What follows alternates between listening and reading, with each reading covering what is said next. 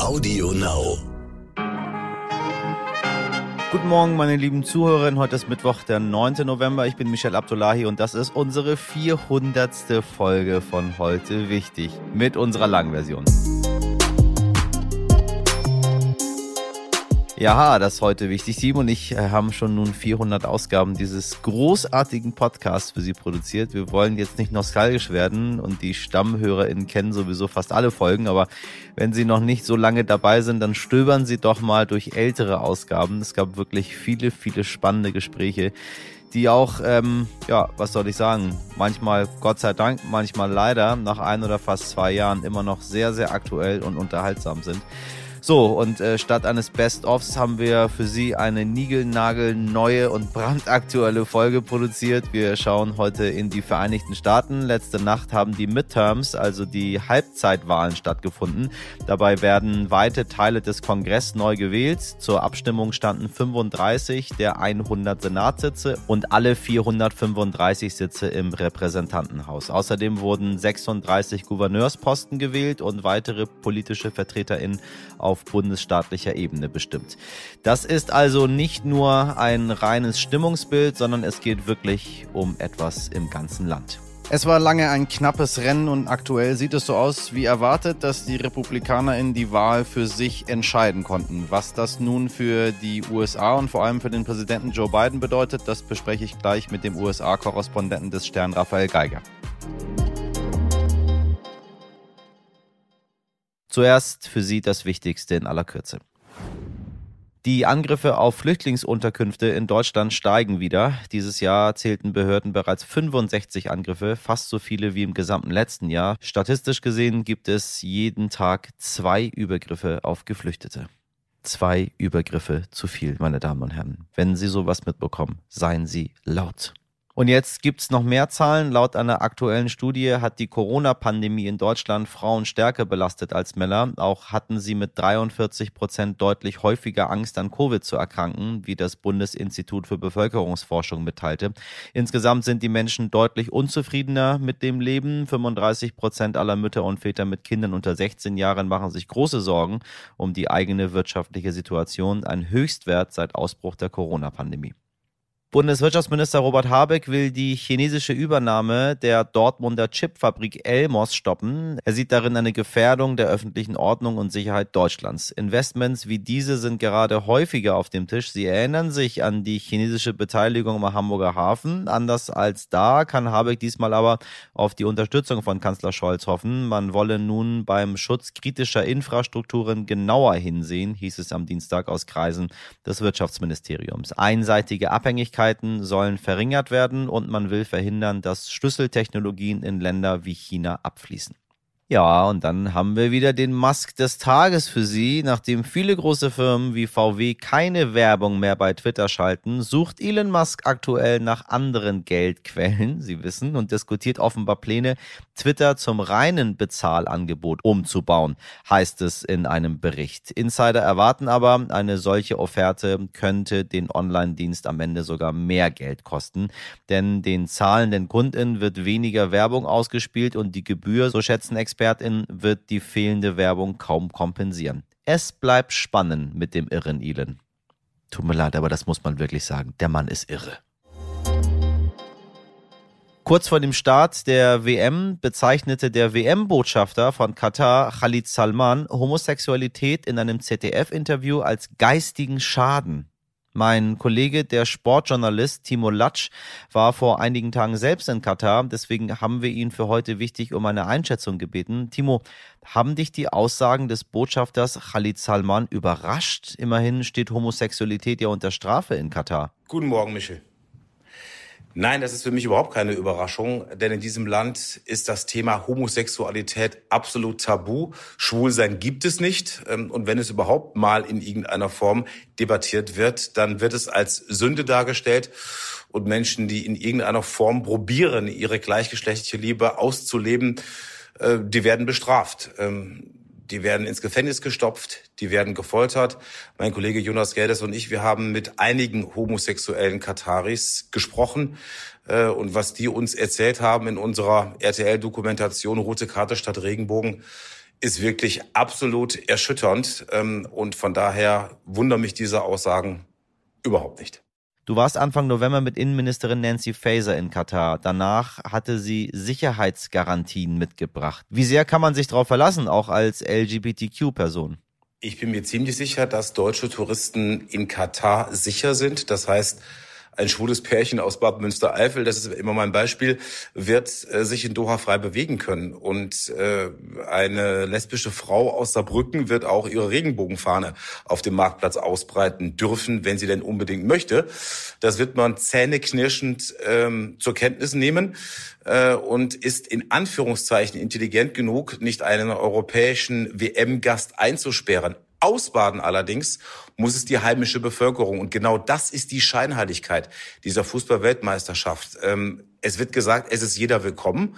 Das stimmt auch, aber die eigene Bevölkerung, der wird eben unterdrückt, gefoltert, bestraft, weggesperrt. Ähm, und deswegen ist diese Weltmeisterschaft in Katar auch so kritisch zu sehen. Wie ist dein Eindruck von Katar? Kann die WM in diesem Land etwas verändern? Wird etwas bleiben nach der WM?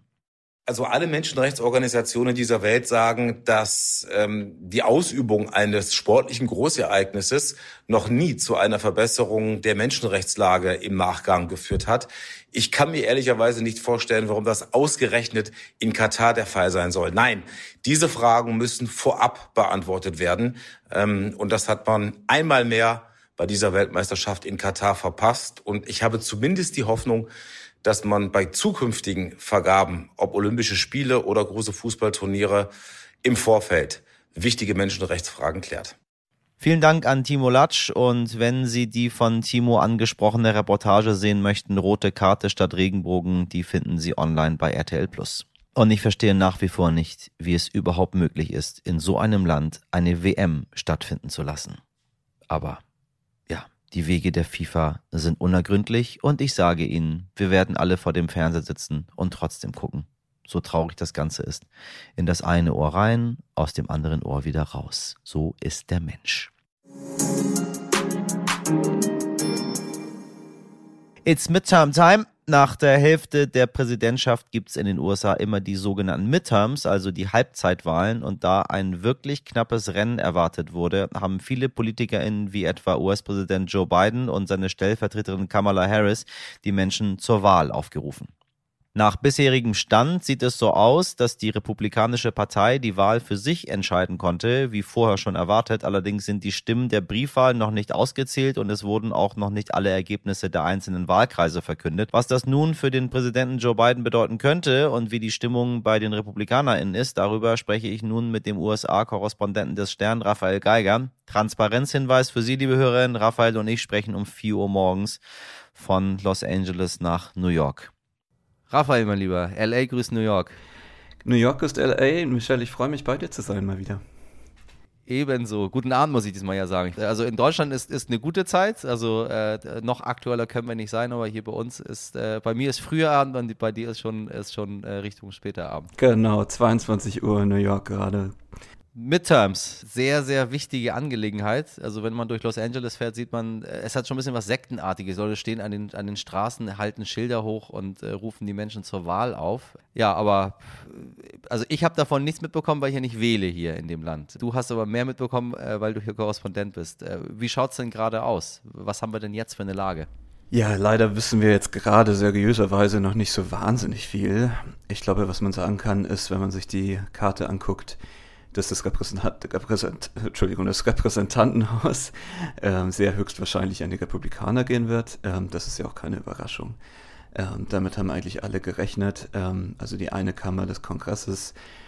Das ist was, das eigentlich äh, fast immer passiert bei den Midterms, dass die Partei des Präsidenten verliert und die Partei, die in der Opposition ist, gewinnt. Ähm, was wir noch nicht genau wissen, ist die zweite Kammer, nämlich den Senat da ist es im Moment, wie die Amerikaner sagen, wirklich noch too, too early to call.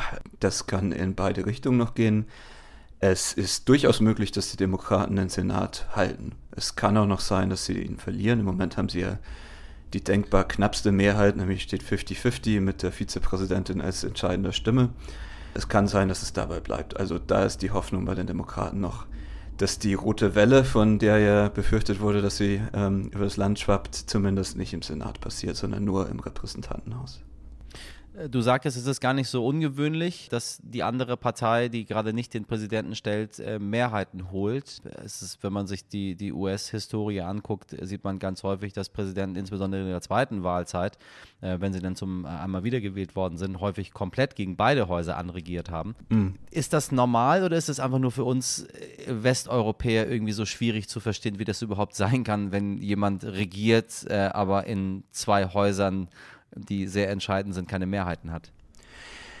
Dass die Mehrheit im Repräsentantenhaus nach zwei Jahren kippt, ist erstmal sehr normal in Amerika. Ähm, wie du sagst, das ist für uns vielleicht schwer zu verstehen. Das ist aber durchaus so angelegt. Das Repräsentantenhaus wird ja wirklich komplett neu gewählt alle zwei Jahre. Ich glaube, das ist das einzige Parlament, ähm, von dem ich weiß auf der Welt, das wirklich alle zwei Jahre neu gewählt wird. Das heißt, es ist angelegt als Korrektiv zur Politik der Exekutive zur Politik des Präsidenten, während der Senat eher so das ähm, langfristige, für die langfristige Politik steht. Da werden die Senatoren ja auf sechs Jahre gewählt.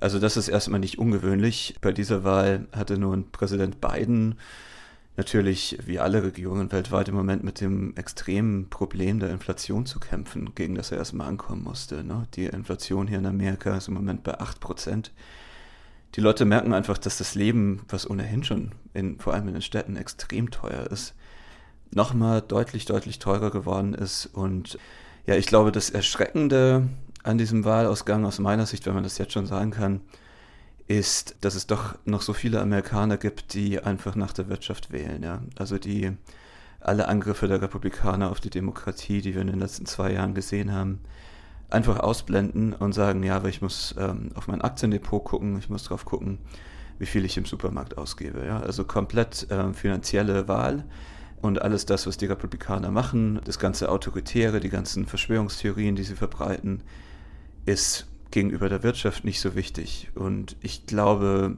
selbst wenn die rote Welle nicht so groß ausfallen sollte, ist das trotzdem sehr, sehr, ähm, sehr, sehr erschreckendes Signal, das von diesen Midterms ausgeht, dass sich die Republikaner immer weiter radikalisieren können und trotzdem von auch von moderaten Wählern, von nicht verrückten Wählern trotzdem weiterhin gewählt werden. Also dass es viele Amerikaner gibt, die diese Radikalisierung trotzdem verzeihen an der Wahlurne. Was wissen wir denn Stand jetzt 19 Uhr LA-Zeit, 22 Uhr New York-Zeit, 4 Uhr morgens deutscher Zeit? Was haben wir denn für Ergebnisse, die wir präsentieren können? Also, was wir wissen, ist, der klarste Wahlausgang, den wir bislang haben, ist in Florida. Ähm, Florida, mhm. lustigerweise genau der Staat, der früher bei Präsidentschaftswahlen immer sehr auf der Kippe stand. Äh, wir erinnern uns noch an die Wahl 2000 zum Beispiel, als der oberste Gerichtshof die Präsidentschaftswahl damals für George W. Bush äh, entscheiden musste. Da ging es um Florida. Gore, ja, genau. Trotz der mehreren Stimmen, die der andere bekommen hat. Richtig, ja. mittlerweile ist Florida leider ein ganz klar republikanischer Staat geworden, viel klarer als andere Staaten. Der Gouverneur von Florida, Ron DeSantis, der ja 2024 wahrscheinlich auch Präsident werden möchte, ganz klar gewonnen in Florida. Sein Rennen ganz klar gewonnen. Er ist wiedergewählt worden. Auch der republikanische Senator Marco Rubio, der dort zur Wahl stand, ganz klar wiedergewählt worden. Also wir sehen, dass Florida mittlerweile einfach wegen des Zuzugs von, muss man leider sagen, älteren Wählern, von weißen Wählern, wegen der Demografie dort ganz klar roter Staat, republikanischer Staat ist. Im Rest des Landes ist es nicht ganz so klar. Also ähm, es ist nicht so, dass die rote Welle im ganz, in ganz Amerika ein Tsunami wäre. Das kann mm, man nicht sagen. Ja. Florida, und das wird den Hass auf Florida in anderen Teilen des Landes weiter schüren, ganz klar republikanisch. Anderswo müssen wir noch so ein bisschen abwarten. Was ist mit Sarah Sanders, Sarah Huckabee Sanders, der Ex-Sprecherin von, von Trump? Die sich, falls man sich ein bisschen dran zurückerinnert, nicht besonders mit Ruhm bekleckert hat, mit sehr vielen wirren Dingen, die sowieso seine gesamte Regierung von sich gegeben hat, die jetzt äh, neue Gouverneurin von Arkansas geworden ist. Wie, wie kann man das einordnen? Ist Trump quasi wieder auf einem auf einem Comeback-Trip? Trump ist auf jeden Fall auf einem Comeback-Trip. Wenn du Sarah Huckabee Sanders ansprichst, ist das erstmal nicht überraschend. Arkansas, ganz konservativer Bundesstaat im Süden. Ähm, man kann sie vielleicht mal einordnen. Ähm, ist auch gut, dass du auf die Gouverneursrennen zu sprechen kommst, denn die sind auch sehr, sehr wichtig bei diesen Midterms. Es gibt ja einige Gouverneursrennen. Ron DeSantis hatten wir gerade angesprochen in Florida. Es gab ein sehr ähm, spannendes Rennen, bei dem der Ausgang auch noch offen ist in Pennsylvania. Da haben die Republikaner ähm, einen ja wirklich äh, Trump-Verschwörungstheoretiker aufgestellt, der ins Rechtsextreme abgleitet, Doug Mastriano. Der wird wahrscheinlich verlieren, aber allein, dass er der Kandidat ist in so einem großen Bundesstaat mhm. wie Pennsylvania, ist schon erschreckend. Später am Abend hier oder dann am deutschen Morgen werden wir nach Arizona gucken. Dort tritt Carrie Lake für die Republikaner an, die habe ich selbst beim, im Wahlkampf äh, erlebt. Ähm, die ist eine Figur, die man in den nächsten Jahren häufiger sehen wird. Ähm, sie ist schon so der, oder sie wird schon der, ja, der weibliche Trump genannt. Also sie, sie hat das, ja, sie, sie, hat, sie hat das Rennen in Arizona gedreht für die Republikaner, das war so nicht zu erwarten. Ähm, sie war eine Außenseiterin. Und ihr ist auf jeden Fall eine nationale Karriere zuzutrauen. Also man sieht so auf der Ebene der Gouverneure, dass sich da einiges tut bei den Republikanern, dass es da auch einige gibt, die leider ziemlich deutlich gewonnen haben, die also Wahlen gewinnen können. Und trotzdem, um jetzt endlich auf Trump zurückzukommen, wird Trump natürlich antreten. Und ähm, Trump hat ja gerade vor den Midterms, gerade gestern, ähm, beziehungsweise am Montag, gesagt, dass er am Dienstag der kommenden Woche a Big Announcement verkünden wird in Mar-a-Lago in seiner Villa in Florida. Und alle hier rechnen eigentlich damit, dass das dann die Ankündigung seiner Kandidatur sein wird. Er sagt ja, es ist sehr, sehr, sehr wahrscheinlich. Genau. So, also sind wir, sind wir gespannt. Was heißt das für Biden? Ich meine, er hat jetzt Halbzeit. Zwei Jahre sind vorbei. Wird er nochmal antreten? Ist der, was ist er überhaupt für ein Präsident? Wie nehmen ihn die Amerikaner wahr? Ich glaube, Joe Biden ist eine Art Übergangspräsident, wenn man das jetzt schon so mhm. sagen kann. Ähm, mhm. Das wird ihm nicht ganz gerecht, weil er in den letzten zwei Jahren extrem viel durch den Kongress gebracht hat. Das dringt auch immer viel zu wenig durch, finde ich. Gerade auch äh, bei uns in den deutschen Medien wird Biden äh, viel zu oft als der ältere Mann äh, karikiert, ähm, der, der nicht mehr ganz fit ist in Wahrheit ist er ein sehr erfolgreicher Präsident, wenn man nur auf die, wenn man auf seine Erfolge im Kongress guckt. Da wahnsinnig viel durchgebracht. Das wird jetzt natürlich für ihn sehr viel schwerer in den nächsten zwei Jahren. Wenn er das Repräsentantenhaus verliert, äh, muss er mit den Republikanern zusammenarbeiten. Die haben dann ganz viel mitzureden bei Budgetfragen zum Beispiel. Es wird darum gehen, ob er äh, mehr Schulden machen darf. Es wird dann darum gehen, was es hier häufiger gibt oder was häufiger äh, angedroht wird in den USA, der sogenannte Government Shutdown. Sprich, der Kongress muss Gelder für die Regierung freigeben. Und die Republikaner werden das als Druckmittel benutzen, um einzelne Projekte für sich durchzubringen. Sie könnten zum Beispiel sagen, ähm, sie genehmigen weitere Ukraine-Hilfen nur, wenn Biden ihnen bei anderen Feldern entgegenkommt, ne? wenn, wenn er in der Einwanderungspolitik äh, ihnen entgegenkommt zum Beispiel. Also innenpolitisch sind für Biden auf jeden Fall die besten Jahre vorbei, die ersten beiden. Das wusste er aber auch, deswegen wollte er gleich so viel durchbringen. Außenpolitisch hat Biden, wenn er den Senat halten kann, wenn die Demokraten den Senat halten können, zumindest noch relativ freie Hand. Ob er nochmal antreten wird, Michelle ist eine Glaskugel. Weiß im Moment niemand. Bislang hat er das immer gesagt. Äh, anders wäre es auch nicht gegangen. Wenn er gesagt hätte, er macht es nicht mehr, dann wäre es ganz schwierig gewesen jetzt natürlich für die Demokraten. Ob er es wirklich nochmal tut, er wird ja, ich glaube, in zwei Wochen, glaube ich, wird er 80. Ob er mit 82 nochmal antritt. Ich kann mir auch vorstellen, dass er weise genug ist und den Platz räumt. Wie es dann bei den Demokraten allerdings weitergeht, das ist eine total offene Frage. Meine, was in den USA relativ üblich ist, ist, äh, wenn der Präsident nicht mehr kann, nicht mehr will oder die zweite Amtszeit vollendet hat, dass äh, der Vizepräsident oder in dem Fall halt das erste Mal die Vizepräsidentin es macht, äh, haben wir über, über, über Jahrzehnte in der Form beobachten können. Kamala Harris ist aber irgendwie nicht präsent mit dem, was sie tut. Rechnest du da überhaupt irgendwelche Chancen aus oder ich meine, zwei Jahre, um neuen Kandidaten zu finden, ist jetzt auch nicht besonders viel Zeit, um den beim Volk überhaupt bekannt zu machen. In der Tat. Und ähm, während die Demokraten nach einem Kandidaten verhandeln müssen, erst geht es natürlich bei den Republikanern schon direkt los. Ne? Es wird sich natürlich, sobald Trump äh, die Kandidatur verkündet, sich in den nächsten Wochen und Monaten erstmal wieder alles um ihn, um Donald Trump drehen und um seine parteiinternen Konkurrenten. Das heißt, bei den Republikanern wird erstmal richtig Show sein. Und bei den Demokraten, die müssen sich erstmal sortieren. Macht es beiden nochmal? Wenn nicht, gibt es Gegenkandidaten gegen Kamala Harris. Kamala Harris wird sicher antreten, aber es kann natürlich sein, dass sich andere Demokraten äh, aufstellen gegen sie, denn wie du sagst, sie ist keine besonders starke Kandidatin. Biden hat sie damals als Vizepräsidentin berufen und zu ja. zweit haben die auch ein sehr gutes Bild abgegeben, aber ihre eigene Präsidentschaftskandidatur, sie wollte ja selbst 2020 Präsidentin werden, ist ganz erfolglos verlaufen. Ja, sie, sie kam überhaupt nicht an bei den Wählern. Das heißt, es kann durchaus sein, dass andere Demokraten antreten, Leute wie Pete Buttigieg zum Beispiel, der, der Infrastrukturminister, der Verkehrsminister im Moment. Also das ist ein offenes Rennen. Das Dilemma, wenn ich das noch sagen kann, kurz bei den Demokraten, ist natürlich, dass die Stars, die es gibt, eher im ganz linken Flügel sind, nämlich Leute wie mhm. Alexandria äh, Ocasio-Cortez, AOC, ganz junge Politikerin, die muss man leider sagen, bei einem nationalen Amt, ähm, selbst für, fürs Weiße Haus wäre sie jetzt wahrscheinlich noch viel zu jung, aber selbst wenn sie irgendwann antreten würde, einfach zu progressiv ist und zu links ist. Und die Demokraten müssen immer diesen Kompromiss äh, finden, sich auf einen Kandidaten zu einigen, der irgendwie alle hinter sich versammelt. Das haben sie in dieser Wahl gegen Trump damals 2020 mit Joe Biden gefunden. Aber wenn Joe Biden dieses Vakuum nicht mehr füllt, dann ist die große Frage, wer ist die neue Figur? Und diese neue Figur sehe ich leider nicht. Und ähm, diese neue Figur müsste sich ja eben dieser wahnsinnig radikal gewordenen, zu allem bereiten republikanischen Partei widersetzen. Also, dass ein demokratischer Kandidat in zwei Jahren ins Weiße Haus einzieht, wird ganz schön schwer.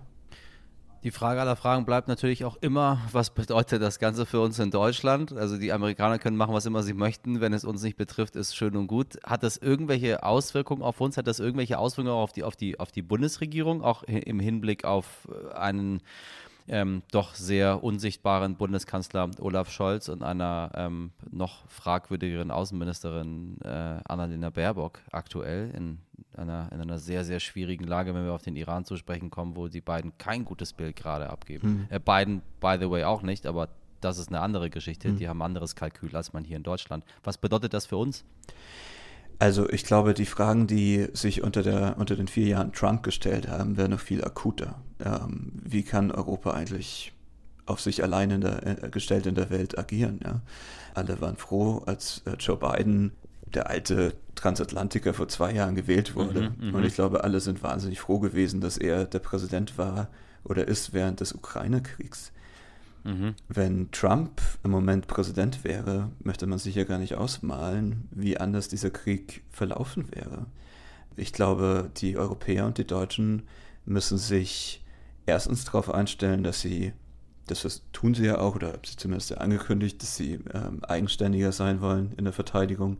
Andererseits muss man sich aber, glaube ich, auch darauf einstellen, dass wir gucken jetzt immer auf die beiden Autokratien Russland und China. Aber wenn in zwei Jahren tatsächlich Trump Präsident werden sollte, zweite Amtszeit antreten sollte oder ein anderer Republikaner Präsident werden sollte, dann gibt es die amerikanische Demokratie so nicht mehr. Ähm, die stand auf einer Probe vier Jahre lang unter Trump, aber wenn Trump nochmal da ist, dann ist es vorbei. Dann äh, müssen wir uns angewöhnen, dass Europa erstmal das ähm, Zentrum der liberalen Demokratien auf der Welt ist, weil wir gar nicht mehr nach Amerika schauen können. Und diese, diese ausgleichende Macht der, der demokratischen Supermacht gegen China und gegen Russland, die gibt es dann einfach schlicht nicht mehr. Dann haben wir es eigentlich mit, na, also einer Diktatur und einer Autokratie und einer werdenden Autokratie in den USA zu tun. Und ähm, ich glaube, das ist ein Schreckensszenario, das hoffentlich heute Abend nicht unmittelbar begonnen hatte, weil man muss fürchten, dass es in den nächsten zwei Jahren darum gehen wird, genau das zu verhindern.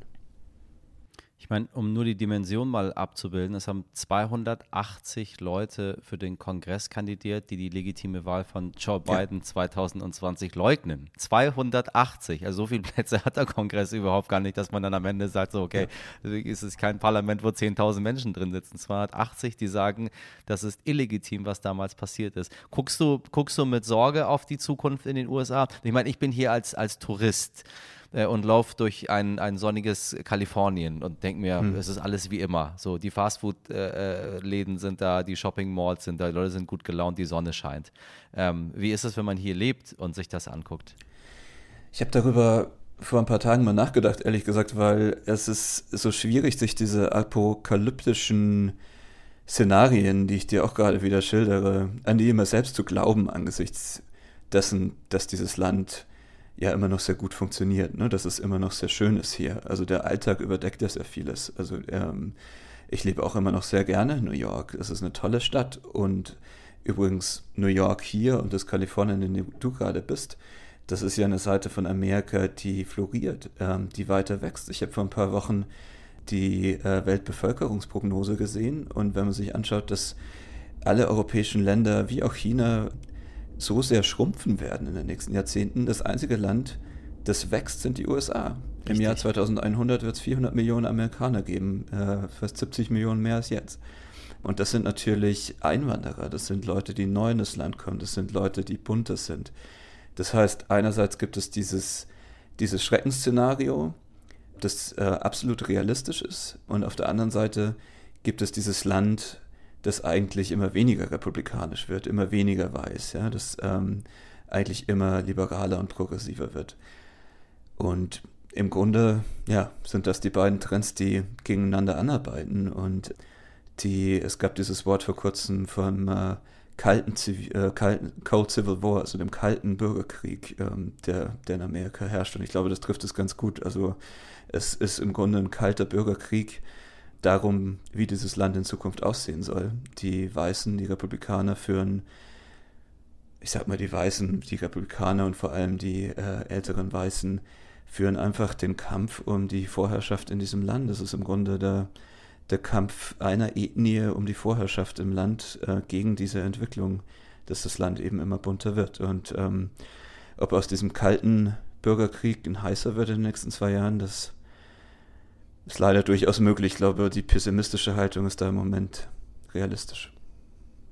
Mein lieber Raphael, ich danke dir sehr für deine Einschätzung. Ich danke dir. Falls Sie jetzt noch offene Fragen haben oder Sie Ihr Wissen auffrischen möchten, um die Ergebnisse des heutigen Tages besser zu verstehen, dann kann ich Ihnen unsere Folge von Montag ans Herz legen. In Folge 398 hat der ehemalige Obama-Wahlkämpfer und heutige Politikberater Julius Vandala einmal das komplette US-Wahlalphabet für Sie erklärt. Danach verstehen Sie alles, garantiert, liebe Hörerinnen. Heute nicht ich. So, und jetzt kommt eine Meldung, da sollte vor allem mal die passionierte Pilzsammlerin Olga, die Mutter von meinem heute wichtig Kollegen Dimitri Blinski, gut aufpassen. Was ist passiert? In Weil am Rhein, ganz im Süden Deutschlands an der Schweizer Grenze, hat ein 80-jähriger Mann Pilze gesammelt. Vor allem Pfifferlinge und Steinpilze landeten in seinem Körbchen. Soweit, so gut. Nach dem Pilzsammeln hat ihn dann aber die Polizei aufgesammelt, denn der rüstige Rentner hatte die Obergrenze überschritten ja, wie ich das Wort liebe. Die Obergrenze. Gemeint ist die Pilzobergrenze beim Sammeln. Ja, ist immer noch irgendwie Germany, ne? Und nun halten Sie sich fest, man darf in Deutschland maximal ein Kilo Pilze sammeln. Der Mann hatte aber drei Kilogramm bei sich. Das geht so nicht. Deswegen gab es ein Bußgeld und die Pilze wurden natürlich selbstverständlich beschlagnahmt. Wäre ja noch schöner, wenn man die gesammelten Pilze auch noch essen würde. Nee, nee, die schönen Steinpilze und Pfifferlinge wurden erst von einem Experten begutachtet und dann fachmännisch vernichtet. Die waren bis dahin nämlich auch noch schlecht geworden. Oh Gott, na hoffentlich war das dem Mann eine Lehre, nie wieder die Pilzobergrenze zu überschreiten. Oh Gott, manchmal denke ich mir, man sollte den Laden Deutschland einfach für alle Mal schließen, eine Mauer drumherum bauen und sagen, ja, das ist was für die Geschichtsbücher.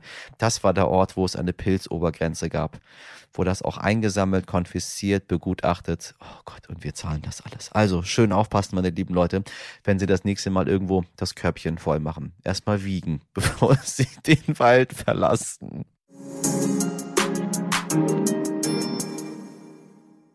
So, und das war's auch schon für heute mit uns eine aufregende Folge von Katar in die USA und dann wieder zurück in den deutschen Wald.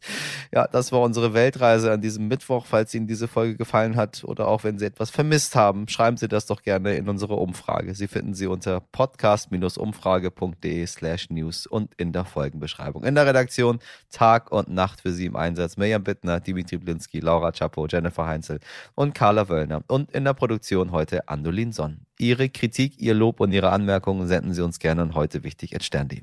Und nun wünsche ich Ihnen einen schönen Start in diesem Mittwoch. Machen Sie was draus. Ihr Michel Abdullahi.